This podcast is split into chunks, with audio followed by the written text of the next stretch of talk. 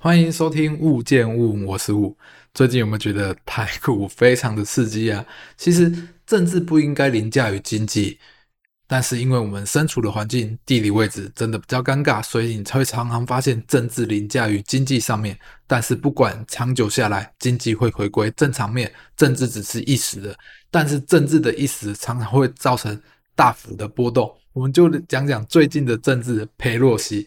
他昨天光要来不来，就新闻放放，呃，就来来往往复复很多次了。但最后，在他还没有降落之前，其实台股是跌的。但是他飞机一降落在松山机场之后，这真的就是超好笑了，几乎九十度往上直喷。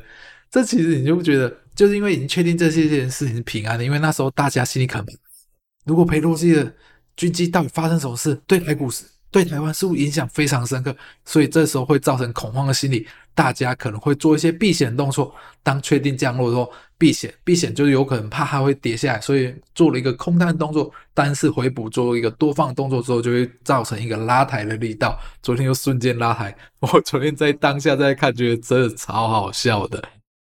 但没事当然是最好的，因为对我们来讲，我们是一个小国。对其他大国来讲，我们是有一个利益的，所以大家才要保护我们。但是你可以看看乌克兰跟俄罗斯，他们也是利益关系。但是大国去帮乌克兰也真的是有限，但是受伤受伤最严重的还是乌克兰。所以这些事情能不发生就不发生最好，但是你一定还是得关注它。虽然我们在台湾身处久了，就觉得大陆很喜欢放话，一直放话。你看当初乌克兰。还没有开战之前，他们也觉得这些都是假的，因为乌克兰长久以来也一直接受到俄罗斯的放话。但真的打仗之后，受伤最严重其实就是没有钱的人，有钱人要跑早就跑了，而且他们有钱也可以跑。像我们如果不多的，也没有国外的其他护照，你想跑能跑去哪里？你钱不多，你也跑不了哪里去。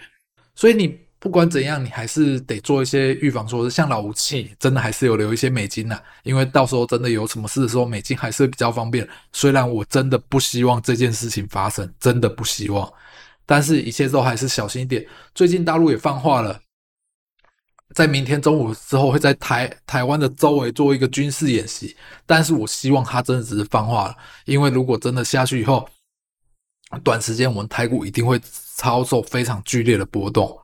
所以这点大家还是真的要多小心些，在交易市场上，我们要注意的就是这些事情而已。你要去了解这些事情对我们的短期影响、长期影响，这是这件事情是短期影响还是长期影响呢？只要想通这些以后，交易会比较顺一点。因为你不可能在整个趋势大家都该看坏的地方去下去做多，胜率一定比较低。当然你在大家趋势看好的情况下去做空，胜率一定要比较低。所以这时候你最需要就是分辨。这时候大家的看法是哪一边，往哪边的胜率比较高，去顺着那个方向做，胜率一定会比较好一点。这其实就是应该去分析的。然后前几上一次我拍录的 podcast，后来我有去跟我老婆聊这话题。你如果回到未来想跟自己讲什么，讲到最后以后，其实我和我老婆啊都讲到，其实也不用回去未来跟自己讲什么，因为回到未来你真的去跟对方讲什么，你也不一定会听。你自己想想想，现在回到高中的时候。高职的时候，你去跟他讲说，你好好的认真读书。但是我自己很了解，我当下就就是不想读书。你叫我读书也没有用啊。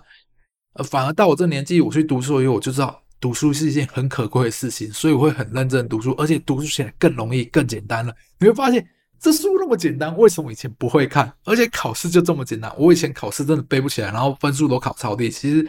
就是身处当下的环境的不同，所以很多事情你真是经历过、成长过，才会懂得这些事情。懂得这些事情之后，学习会更多。